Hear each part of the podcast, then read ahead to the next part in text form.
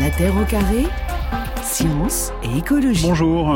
Bonjour Mathieu, bonjour Camille, bonjour Is- tout le monde. Isabelle Autissier, lorsque vous n'êtes pas à la barre de votre voilier, eh bien vous écrivez euh, des livres et donc dans ce dernier roman, vous avez choisi Venise pour euh, évoquer euh, les menaces qui pèsent hein, sur des sites comme celui-là qui sont en première ligne face au réchauffement climatique.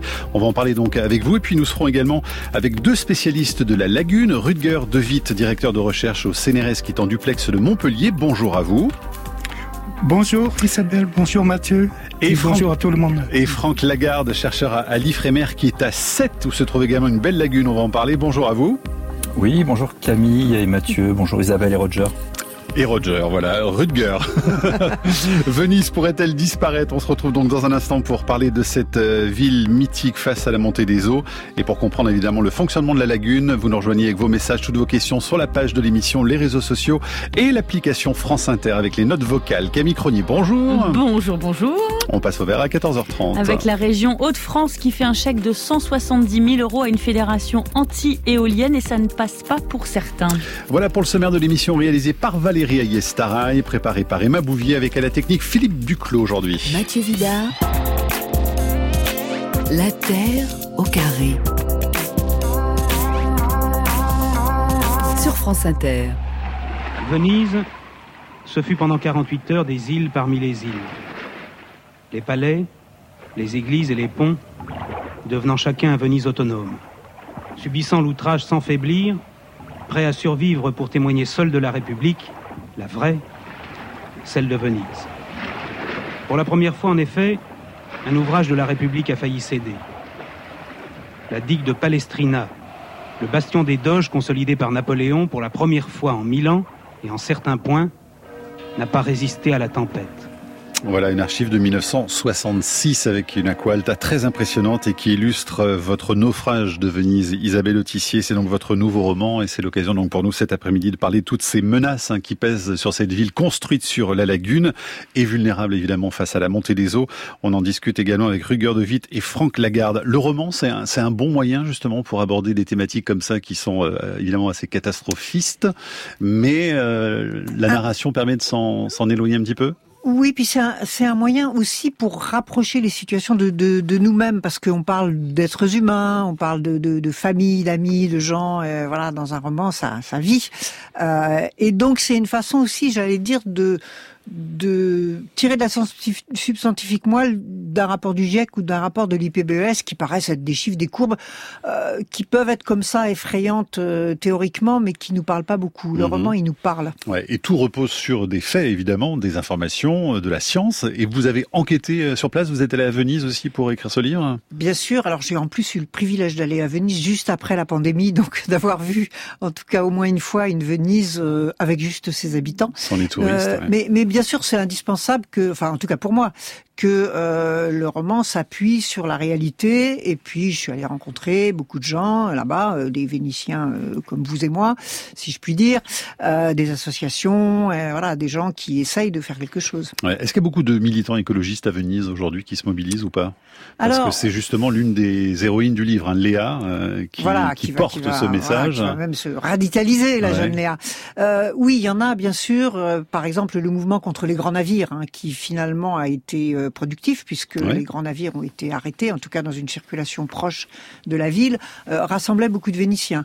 Maintenant, euh, il y a aussi pas mal de gens qui sont un petit peu quand même la tête dans le sable et qui finalement profitent plus ou moins de cette ville, euh, en ayant quelque part en tête, dans un coin de la tête, le Mm. fait que peut-être ça va arriver, mais mais c'est un peu cinq minutes encore, Monsieur le Bourreau. Quoi. Ouais. C'est- Donc il y a les deux personnages principaux hein, qui sont les membres d'une même famille. Donc c'est Guido et Léa. Guido donc c'est le père, un entrepreneur élu, conseiller aux affaires euh, économiques de la ville, et donc euh, Léa qui elle va militer contre le tourisme de masse. Donc finalement contre son père, hein, contre les, les projets de son père. Et puis il y a un autre personnage quasiment, c'est le projet Mose, euh, ce projet pharaonique avec ses, ses digues mobiles qui est en fonctionnement depuis deux ans maintenant à Venise et qui est là pour protéger vraiment la Sérénissime de la de la montée des eaux hein, et des grandes marées en tout cas. Voilà, en fait, tout ça vient de, de vous évoquiez euh, 66, ça a été un drame complet, et là, tout d'un coup, malheureusement, dans le drame, euh, les Vénitiens et les Italiens se sont dit il faut faire quelque chose. Alors, euh, au bout d'un certain nombre d'années, ils ont fini par imaginer de fermer avec des sortes de portes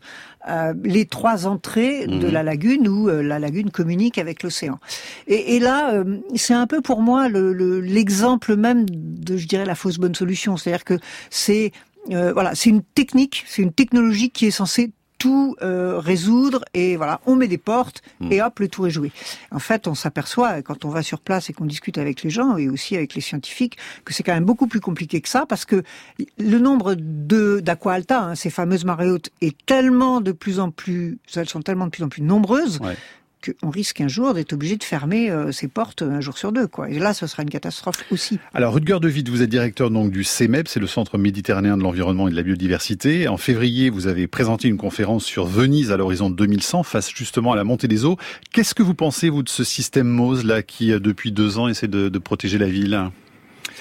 Oui, donc j'aimerais quand même euh, un message un petit peu plus nuancé et positif dans le sens que ça permet en effet d'éviter ces, ces extrêmes. Et donc euh, ça s'est clairement montré aussi que en 2019, en novembre, on a eu une aqua alta qui était presque haute comme en, euh, en 66. Moi, j'étais en euh, janvier euh, 2020, j'étais en, euh, à Venise et euh, je me rappelle que les, habitants avaient vraiment eu peur de la situation. Donc, depuis euh, octobre 2020, donc ça est maintenant possible de fermer. Euh, je peux aussi dire partiellement, je suis d'accord avec Isabelle, puisque mes collègues ont fait des simulations et euh, si on est sur des scénarios les plus euh, pessimistes, euh, qui ont des noms un peu bizarres, mais a- abrégé le 8-5, c'est un peu continuer tel comme on fait actuellement. Donc là, on peut prédire que à, à l'horizon 2100, euh, ce MOS doit être fermé plus que 80% de son temps.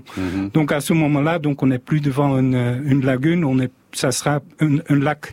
Mais en revanche, euh, pour l'instant, c'est quelque chose qui permettra quand même euh, de protéger ce, ce patrimoine. Et euh, mes collègues ont aussi clairement expliqué que euh, ce qu'on a subi pendant toutes ces années a causé beaucoup de dégâts et que maintenant ça permet de les, de les restaurer et de les, notamment le marbre a été très fortement attaqué. Donc le message aussi positif, c'est que lorsque nous réussissons euh, notre euh, décarbonisation de l'économie, donc là euh, la prévision pour euh, 2100 est beaucoup plus favorable parce que là on va fermer la lagune environ 10 à 20 de son temps. Donc donc normalement je suis d'accord avec Isabelle, les, les solutions technologiques euh, sont pas privilégiées. Moi je crois beaucoup dans les solutions euh, fondées sur la nature, on appelle Ouais. ça comme ça. Mais si on veut euh, faire des solutions fondées sur la nature, sur le littoral, il faut que euh, les gens soient capables de se retirer. Et un joyau comme Phoenix, effectivement, on n'a pas envie de l'abandonner. Ouais, c'est le problème du surtourisme dont on va parler évidemment abondamment. Franck Lagarde, vous qui travaillez sur les lagunes méditerranéennes, est-ce qu'il y a une particularité à la lagune vénitienne précisément? Bah, la lagune vénitienne, euh, ça, ça- sa particularité, elle, est liée effectivement à, à ce joyau euh, culturel euh, que représente bah, tout le, le patrimoine architectural, le patrimoine culturel, et puis euh, bah, l'ensemble des usages qu'ont les lagunes, je dirais, un peu plus euh, normales. Vous pourriez rappeler d'ailleurs ce que c'est une lagune, tout simplement, déjà?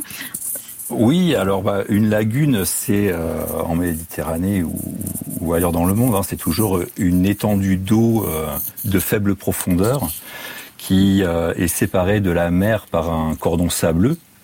Et, et cette étendue d'eau, elle est alimentée par un bassin versant d'une part et d'autre part par des canaux des canaux, des, chenaux. En Occitanie, on les, appelle les gros.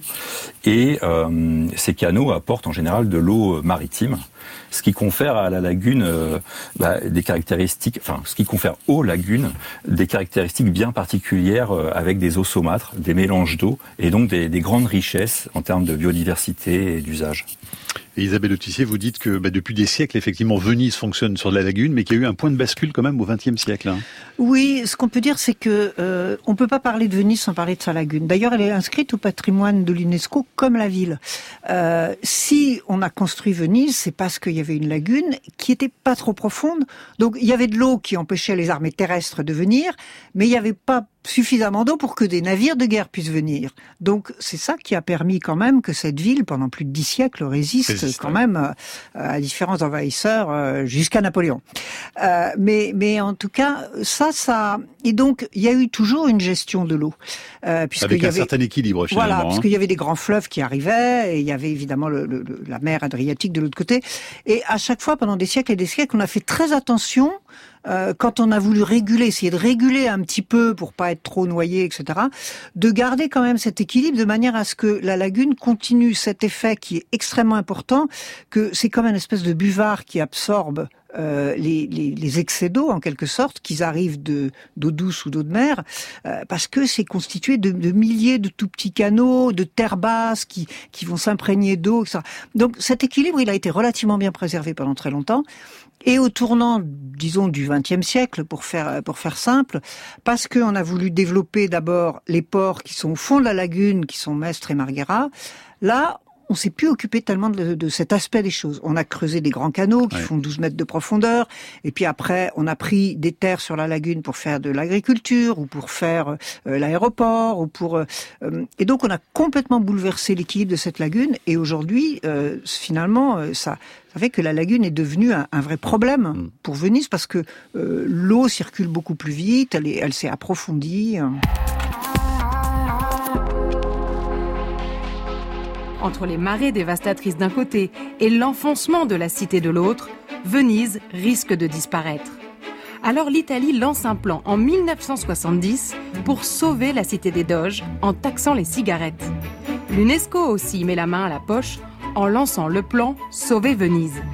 Il s'agit de sauver une ville, et une ville qui, a- qui est vivante, qui a été même la vie même de toutes les villes italiennes, de toutes les villes euh, de, de l'Europe. Plusieurs projets sont alors à l'étude. Et au début des années 70, c'est un système pour fermer les trois canaux qui font la jonction entre la mer Adriatique et la lagune qui est retenu. On a étudié sur cette maquette l'emplacement de gigantesques écluses qui permettraient de fermer la lagune dès que la mer monte. Voilà, ce projet Semos dont on parlait tout à l'heure, chantier pharaonique et à l'instant euh, un sujet de l'INA, retour vers l'info. En novembre 2019, Isabelle Autissier avec le naufrage de Venise chez Stock. Et pour parler de la montée des eaux et de la lagune fragilisée par les activités humaines, nous sommes également avec euh, nos invités Rutger de Witt et euh, Franck Lagarde. Il y a une question Camille. euh, Oui, Karim nous demande sur franceinter.fr si euh, on pourrait euh, surélever Venise pour que euh, elle, ne, elle ne soit pas inondée. Alors, il y a eu des propositions. En fait, ce qu'il faut savoir, c'est que euh, euh, jusqu'aux années 60, il y a eu un moment où Venise s'est carrément enfoncée très rapidement d'une presque une quarantaine de centimètres parce qu'on a pompé de l'eau sous la lagune pour alimenter les entreprises industrielles de Mestre et de Marghera. Et là, du coup, ça a compacté le sol et la ville est descendue. Alors après, il y a des gens qui se sont dit, ben, on va essayer de faire le contraire. Est-ce qu'on pourrait pas essayer de réinjecter de l'eau pour faire en quelque sorte remonter la ville? Euh, Peut-être. Alors là, moi, je suis pas assez calé pour ça, mais il y a quand même un risque, c'est que, par exemple, si elle remontait pas tout à fait euh, pareil Droite. partout, hein, tout à fait droite, là, ça pourrait peut-être être pire que le mal. Donc, je crois qu'aujourd'hui, euh, en tout cas pour l'instant, il n'y a pas de, de- de façon de faire de ce point de vue-là. Par contre, il y a sûrement à intervenir sur les bâtiments et en particulier euh, sur euh, la brique dont sont faites une grande partie euh, de ces palais, euh, parce que la brique, elle supporte pas l'eau de mer et maintenant, elle arrive à être mouillée. Avant, elle était protégée par la pierre d'en dessous qui était très dure, la pierre d'Istrie. Maintenant, elle se trouve de plus en plus au contact de l'eau et là, va falloir trouver une Ouais. solution. Rutger de Witt, euh, j'ai deux questions finalement pour vous. Est-ce que d'abord il y a une vraie prise de conscience selon vous de la population euh, autour de l'exagération justement de la fréquentation de la ville, du surtourisme? Et puis une autre question liée précisément à l'eau salée sur les bâtiments, parce que vous pouvez répondre aux deux. Oui, si, si vous me permettez, j'aimerais d'abord rajouter euh, un aspect qui est vraiment une originalité de la lagune Venise dans la Méditerranée. C'est euh, à Venise, vous avez un marais d'un mètre environ, et d'un marnage de mètre environ. Euh, il y a une situation équivalente dans le sud de la Tunisie, mais pour le reste des systèmes méditerranéens, vous avez des mar- marais très très faibles, quelques décimètres seulement. Donc ça, ça donne quand même euh, une particularité à la lagune de Phénice qui se caractérise par ces pla- euh, platiers intertidaux, tels comme on va les trouver euh, sur l'ouest de la France, et des îlots. Et donc ça, c'est quelque chose qui, la Mhm. question qui se pose, est-ce qu'on peut les sauvegarder? Est-ce qu'il c'est des systèmes qui sont dynamiques. Il faut les, les sauvegarder. Et actuellement, des, des, des, projets de restauration écologique tentent de, d'aider ces, ces, systèmes à, à capter euh, des alluvions pour, euh, pour monter en hauteur, pour les, les sauvegarder dans le futur. Alors cette eau salée, cette eau salée justement sur les bâtiments, ça, ça a quel effet? Parce que c'est aussi un problème pour, pour Venise, non? Oui, donc là, c'est particulièrement, euh, j'ai un collègue qui est très actif euh, euh, dans la euh, dans, dans la sauvegarde de de la basilique de San Marco, mhm. et donc c'est notamment aussi le marbre qui a beaucoup souffert euh, de ces attaques par l'eau salée. Donc c'est déjà depuis des décennies. Hein, donc on a eu cette, cet enfoncement de, de Phénice et donc c'est depuis euh, des décennies. Ils sont très régulièrement exposés à, à, à l'eau de mer et donc là ça demande vraiment un grand projet de restauration et de protection à plus long terme où ils, avec des projets un peu fantastiques où ils vont euh, euh englober ces, ces structures mm. dans une, un mur en verre de fait. Est-ce que la population a conscience du problème quand même? Euh, alors global, hein, parce que je reviens au surtourisme, mais euh, pour vous, rue de Guerre de Vite, on, est vraiment euh, très informé là-bas à Venise sur ces questions-là hein? Effectivement, il y a le, tous les, politiques publiques parlent quand même beaucoup de ça et il y a des, sites qui, qui sont qu'on peut consulter pour suivre exactement mm. la marée. Donc ça, c'est quelque chose dans le quotidien qu'il existe. Et je pense que les Phéniciens sont, euh, sont conscients. Mm. Mais euh, ce qui est vraiment frappant, donc la crise Covid a vraiment euh, accru euh, la prise de conscience. Et donc notamment aussi en faire les problèmes environnementaux, parce que là, les Phéniciens ont vu que quand l'activité s'arrêtait, s'est atténuée, euh, on a eu des, des, eaux beaucoup plus claires et de, plus grande qualité. Donc, bon, ça c'est encourageant. Là, ça les a motivés aussi. C'est ça, euh, ça c'est plutôt encourageant parce qu'il y a des effets assez rapides. Euh, Franck Lagarde, la lagune, donc c'est un écosystème. Isabelle Autissier parlait d'une sorte d'éponge euh, tout à l'heure. Est-ce que cet écosystème est très sensible aux activités humaines? Alors oui, euh, complètement. C'est le, le, profil type de d'écosystème euh, sensible, euh, fragile et vulnérable à la fois. On, on, parle de, effectivement de, de Venise avec euh, bon, ce, ces structures euh, d'origine humaine et euh, de ces mouvements qui, qui, qui, qui vont bah, soit vers le, le, le fait de, de, d'un enfoncement euh, et d'un niveau de la mer qui monte, mais euh, derrière tout ça, euh, il y a des choses qui sont moins visibles et qui sont de l'ordre de l'écologie, par exemple. Mmh. Alors ça part évidemment des, des températures aussi hein, qui, qui, augmentent, et derrière ces températures qui augmentent, on a bah, une tendance hein, on, euh, qui, qui, qui, est décrite au travers des, des, rapports du GIEC et de l'IPBES, et, et, et, et mais, euh, écologiquement, bah, ça suit avec d'autres types de, de, de changements, euh, des, des, changements de, de communautés bactériennes, phytoplanctoniques, et tout ça. Donc ça joue sur toutes les, tous les maillons trophiques, tout, toute, la, toute la biologie de la lagune. Mmh. Euh, et donc effectivement, euh, cette sensibilité, elle s'exprime très fortement au-delà de ce qu'on voit au niveau des œuvres humaines. la nature parle déjà depuis longtemps. Isabelle Autissier, comment vous avez euh, décidé d'écrire sur euh, sur Venise? Qu'est-ce que c'est? Parce que ça regroupait malheureusement quelque part tous les oui c'est très emblématique. En fait, moi je, je m'intéresse beaucoup, euh, comme beaucoup de gens qui travaillent dans le domaine de l'environnement, à la question du déni. C'est-à-dire pourquoi est-ce que quand on sait, on a les chiffres, les courbes, les projections, etc. on n'arrive pas à en faire quelque chose en fait. Et je trouve que c'est parce que entre autres, on n'arrive pas à le ramener à notre vécu individuel individuellement. On n'arrive pas à imaginer ce que va être nos, nos, petites vies à nous, chacun, avec euh, un degré de plus, deux degrés de plus, ou avec 50% euh, de biodiversité en moins, ou que sais-je. Et, et je trouvais que Venise c'est très emblématique de ça parce que tout le monde veut sauver Venise. Vous n'allez pas trouver une seule personne qui va vous dire je m'en fous. Euh, mais mais pourtant euh, et ben, et ben pourtant on n'y arrive pas ou on y arrive mal, disons. Euh, je veux pas dire qu'on fait tout à fait rien, euh, mais mais voilà, c'était, ça avait un côté emblématique.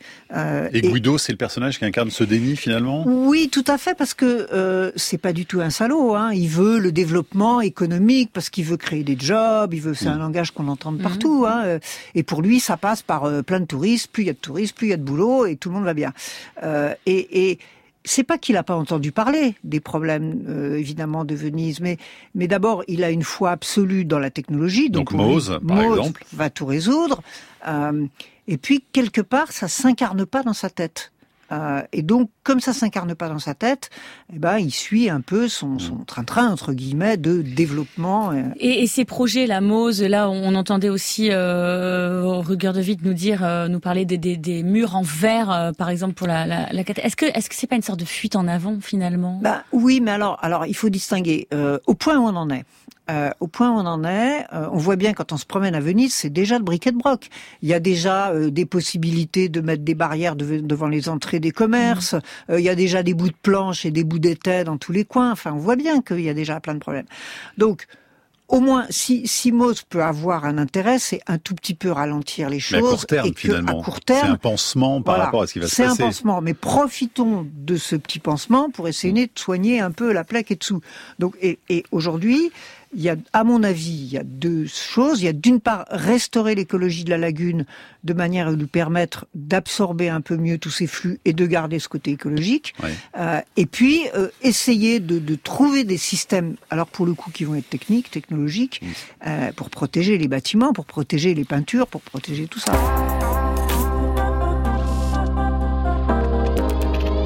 Les conditions continuent à peggiorare, non à migliorare. Les conditions continuent à se dégrader. Nous avons donc la certitude que pendant ces mois, les inondations ne sont plus un phénomène occasionnel, c'est un événement quotidien.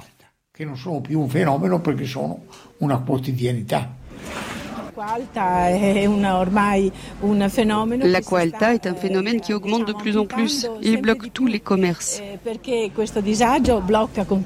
Venise vit grâce à son artisanat et au tourisme. S'il n'y a plus de tourisme, Venise mourra. Voilà, un sujet de débat évidemment pour la ville. Un son sur l'Aqua Alta sur Euronews en novembre 2021 et le naufrage de Venise, roman d'Isabelle Autissier. On aborde donc cette question avec nos invités également, euh, Franck Lagarde et euh, Rutger de Witt. Franck Lagarde, est-ce que euh, la lagune, si elle est restaurée justement, peut jouer euh, un rôle très significatif dans la protection de Venise? Alors, bah, plus, généralement, ce qu'on peut ce qu'on peut penser, hein, c'est qu'une lagune qui est restaurée améliore sa résistance en cas de crise c'est-à-dire qu'elle aura une meilleure capacité d'assimilation des, stress, mhm. que ce soit euh, au niveau de la montée des eaux, euh, dans une certaine mesure, euh, ou que ce soit sur d'autres paramètres hydroclimatiques ou d'origine humaine. Donc oui, la, la restauration écologique, c'est un, c'est un vrai levier. Euh, maintenant, euh, le monde de la restauration écologique est, est très large. Euh, il y a la restauration active, euh, où l'homme bah, euh, met en place des systèmes. Il y a les restaurations qui sont plus plus douces, ensuite qui passent par bah, des solutions fondées sur la nature, comme le disait Retreux tout à l'heure. Euh, voilà, donc en tout cas, dans tous les cas, ces histoires euh, de restauration écologique mhm. nous ramènent à des questions d'ordre philosophique, euh, à savoir qu'est-ce que les sociétés envisagent pour leur écosystème. Et ça, ça se décline évidemment à l'échelle locale, à l'échelle régionale et euh, euh, à l'échelle des, des, pays, voire au niveau international. Hein. Euh, pour Venise, ça concerne effectivement plus, de, enfin, ça concerne toutes les échelles, y compris celle internationale. Justement, la question philosophique, Isabelle Autissier, est-ce que la, la, sobriété dont on parle de plus en plus pourrait s'appliquer à une ville comme Venise, qui, on l'entendait dans, dans l'extrait de reportage, là, le disait une commerçante, vit du, du tourisme et du même du surtourisme aujourd'hui? Oui, le problème, euh, c'est que euh, on a pensé pour cette ville à un développement euh, dans un seul sens, c'est-à-dire uniquement, quasiment uniquement touristique. Et du coup, on s'est dit, bah, de plus en plus, de plus en plus, de plus en plus. Aujourd'hui, on le voit bien, on arrive à une sursaturation et on peut plus mettre un pied place Saint-Marc parce que voilà, parce que même les, les Vénitiens ils disent hein, que eux ils y vont plus parce que c'est même plus possible quoi. Donc, donc là, c'est aussi, ça participe du, du, du même principe, au fond, c'est que euh, on prend que ce soit la lagune ou la ville pour des pour des objets euh, finalement un peu utilitaires euh, et qu'on va utilisé pour euh, voilà pour euh, faire de l'argent en gros en tout cas pour faire euh... mais il y a déjà des Vénitiens qui sont des réfugiés climatiques quand même aujourd'hui il faut le dire parce que les aqualtas se multiplient et de plus en plus de gens sont obligés de partir aussi de, de quitter les lieux. Alors ils, ils, partent pour les deux raisons. Euh, il y a des gens qui effectivement euh, surtout les, les, les gens qui sont trop souvent inondés euh, qui avaient des petits ateliers par exemple qui sont inondés régulièrement. Bon bah eux c'est vrai qu'ils en ont marre. Mmh. mais il y a aussi des gens qui partent parce que par exemple il y a plus de euh, commerce de la vie quotidienne, de moins en moins de commerce de la vie quotidienne. Il n'y a plus que, excusez-moi, euh, des, des euh, de, de, la nourriture pour voilà vite fait, et puis des magasins de souvenirs. Et donc les, les gens, et les la, la ville, qui peuvent la ville payer non plus les loyers aussi. Hein. Oui, les, les, loyers ont énormément augmenté évidemment. Donc les gens se sentent plus tellement bienvenus chez eux, enfin dans leur dans leur ville, et, et la ville vieillit et, et la ville perd des habitants tous les ans de manière assez impressionnante. Donc il y a quand même une résistance à ça, et il y a quand même des mmh. Vénitiens euh, qui disent bah attendez, on pourrait peut-être essayer de rééquilibrer les activités économiques d'arrêter de mettre tous nos yeux dans le même panier, d'avoir aussi, par exemple, euh, des activités justement de restauration, que ce soit des restaurations de la ville ou des restaurations de la lagune, et puis devenir en quelque sorte des espèces de pionniers et avoir euh, toutes des, infrastructures et des emplois qui seraient liés à ça. Une question d'Adrien sur franceinter.fr au sujet des digues, du projet Mose, euh, qui protège, dit-il, des grandes marées, des tempêtes, mais est-ce que ça protège de la montée générale du niveau de la mer de, de 3 mm par an? Euh, Sinon, l'engloutissement de, de Venise sera inévitable. Qu'est-ce que vous en pensez, Rugger de Witt Oui, donc ça, ça dépend effectivement de notre euh, trajectoire. Vous m'entendez bien? Oui, Très bien, bien, sûr. Oui.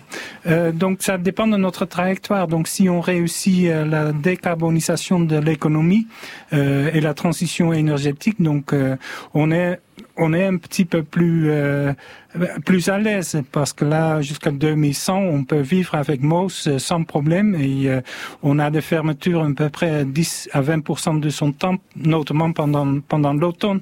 Donc ça c'est pas trop grave. En revanche si on continue à vivre tel comme on fait maintenant et de on peut refuser euh, les énergies alternatives que j'ai entendu tout à l'heure à ce moment-là. Donc, on va faire un scénario que euh, va falloir euh, fermer euh, most systématiquement euh, 80% de son temps, 100% de son temps. Et là, on est dans une situation que, que ce qui est une lagune va devenir un lac, un lac euh, qui, avec un niveau de, du lac qui va falloir le maintenir en dessous du niveau de la mer. Donc, euh, donc là, on va entrer dans une situation que ça va vraiment demander de, beaucoup de technologie et de, de grandes pompes pour expulser l'eau de, de ce lac vers la mer. Et, et on a perdu toute la particularité de, de Ouais. vie dans les lagunes. Mais Franck Lagarde, euh, imaginons la lagune vénitienne euh, vraiment sous l'eau tout le temps, euh, donc sous forme de lac, c'est plus une lagune du coup. L'écosystème disparaît?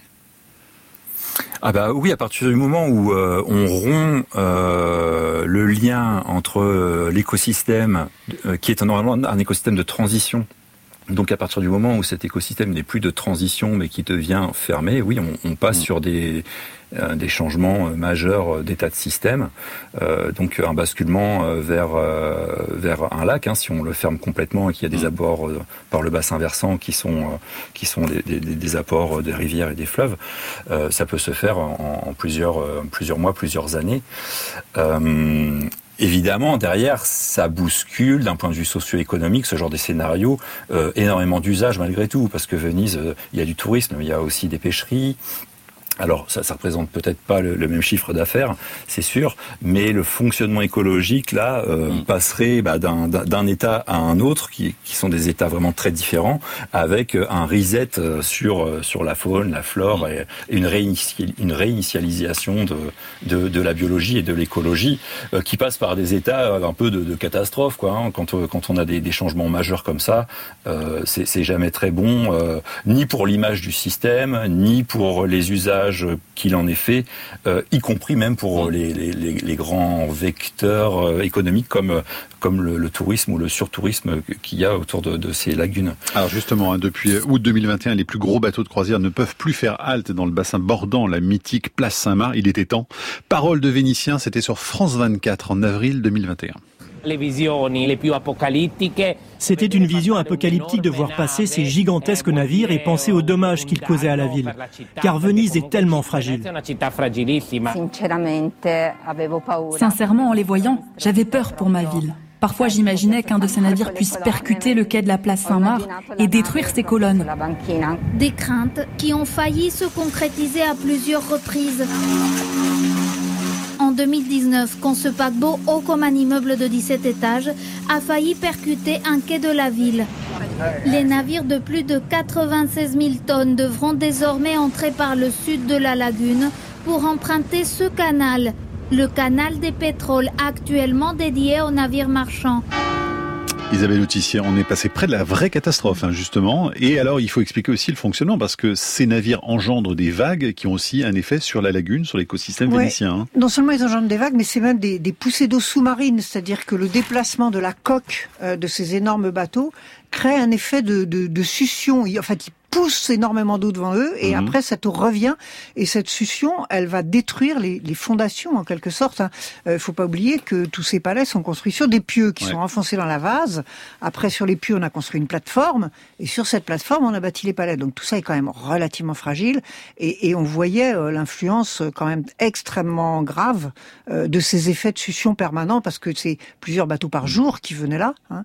et, et, donc ça vraiment c'est quand même pas compliqué de le comprendre d'ailleurs. On se demande comment on ne peut pas imaginer qu'il faille arrêter ces... Bien sûr, mais c'est toujours pareil, on le comprenait, mais en face, on mettait euh, des centaines de millions d'euros, euh, des touristes qui venaient euh, et qui abordaient après et qui allaient visiter la, la ville pendant deux heures. Donc c'est pareil, c'est un peu... c'est toujours le même débat, pardon, mais économie ou... Il va falloir, on le résume comme ça, économie ou écologie, mais vous voyez ce que je veux dire. C'est en gros, est-ce que c'est l'économie qui prime à chaque fois Et c'est encore le cas aujourd'hui ou pas? Et justement, ce qui est, ce qui est peut-être intéressant autour de Venise, c'est comment est-ce qu'on peut essayer d'imaginer de de justement de, de réconcilier les deux en essayant de développer une économie de l'écologie. C'est-à-dire, quand je parlais tout à l'heure de, de, créer des activités de restauration, que ce soit de la ville ou de la lagune, euh, bah ça, ça fait des jobs. Et de financer de la science aussi, c'est ce que veut Léa, d'ailleurs, votre héroïne. Hein. c'est de pouvoir mettre en place un établissement sur le réchauffement climatique. Anthony nous écrit, Venise doit réécrire son récit, c'est essentiel à sa survie. Je suis architecte, je vais à Venise une fois tous les deux ans, j'écourte mon séjour au maximum tellement on peut s'ennuyer à Venise passer 20 heures.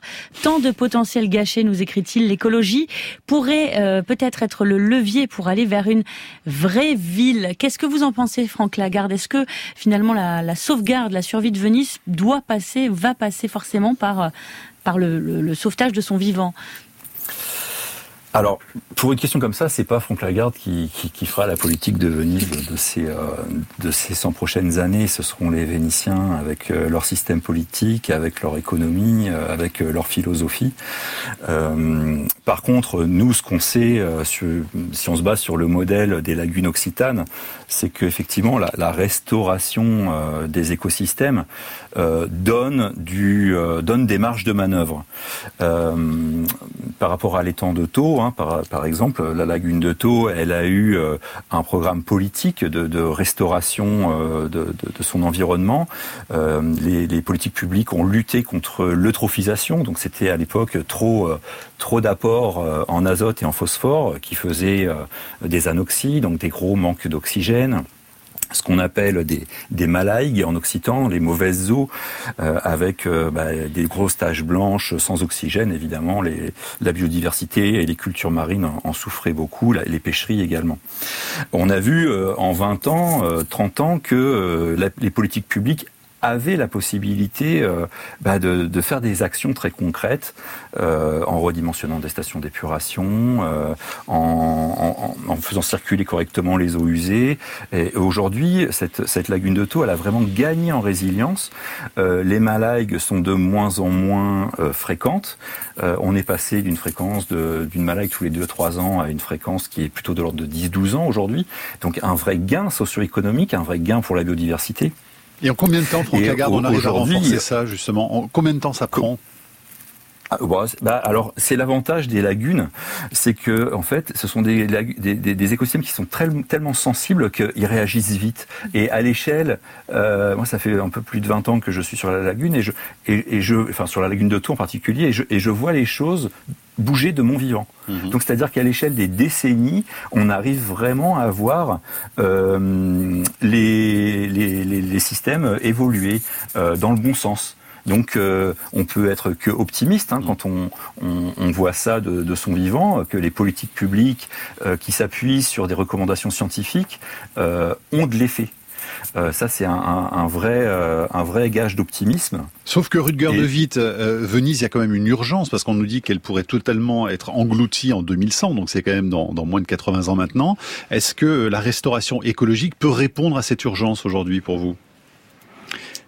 Oui, donc d'abord, je tiens à souligner qu'il y a des, des, projets de restauration écologique dans le nord de la lagune euh, qui, euh, qui ont, donnent des bons résultats. Hein. Donc là, il y a aussi sur une trajectoire d'amélioration de la qualité d'eau, euh, euh de, de, restauration des écosystèmes. Donc, euh, mais c'est vrai que quand on est devant ce scénario et on voit que la lagune puisse changer et devenir un, un, un lac d'eau salée qu'il va falloir gérer entièrement. Donc, donc ça, ça pose quand même la question.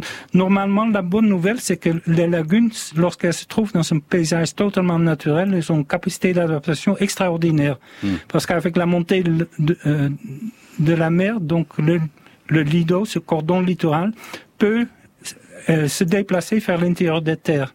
Et donc la lagune peut euh, totalement se déplacer vers l'intérieur des terres. Donc c'est des mécanismes qu'on qu'on peut mettre en œuvre, mais effectivement là il faut. Mais là vous nous parlez d'un monde où il n'y a même pas de pollution euh, industrielle, donc ce serait vraiment une Venise euh, totalement isolée du reste du monde, ce qui n'est pas le cas là. Hein Là, c'est pas le cas. Effectivement, pour Venise, il va falloir des mesures très spécifiques. Euh, J'ai entendu Isabelle aussi euh, parler de notre économie. C'est aussi notamment le cas pour euh, pour le port industriel. Donc, euh, c'est basé sur sur les hydrocarbures. Donc là, il faudra aussi réfléchir à une activité industrielle qui qui est plutôt orientée vers des. Ça peut être notamment l'éolienne. Hein, donc. Isabelle Autissier, sans révéler évidemment la, la, fin de, de, de votre roman. Euh, euh, si, Venise est, finalement fait naufrage, ça sera vraiment de toute façon euh, très très mauvais signe pour Venise et pour euh, tout ce qui tout ce qui l'entoure. Ah, bah, c'est un drame parce qu'on n'imagine pas. ah ben c'est le début du roman. Oui, c'est le hein. début du roman, bien sûr. Début, on sait que c'est sous les eaux. dans, dans, dans la réalité, si jamais demain matin en allumant la radio vous entendez ça, vous êtes. on sait qu'on est mal même en France, même ailleurs dans le monde. Bah oui, ça veut dire que on a raté à la fois le, fait de d'atténuer de, les effets du réchauffement climatique puis on a raté l'adaptation, parce qu'on sait qu'aujourd'hui, mm. ces deux piliers-là sont importants. Euh, il faut atténuer au maximum, et puis il faut commencer à se poser la question de qu'est-ce qu'on va faire pour éviter le pire. La Terre au carré est un podcast France Inter.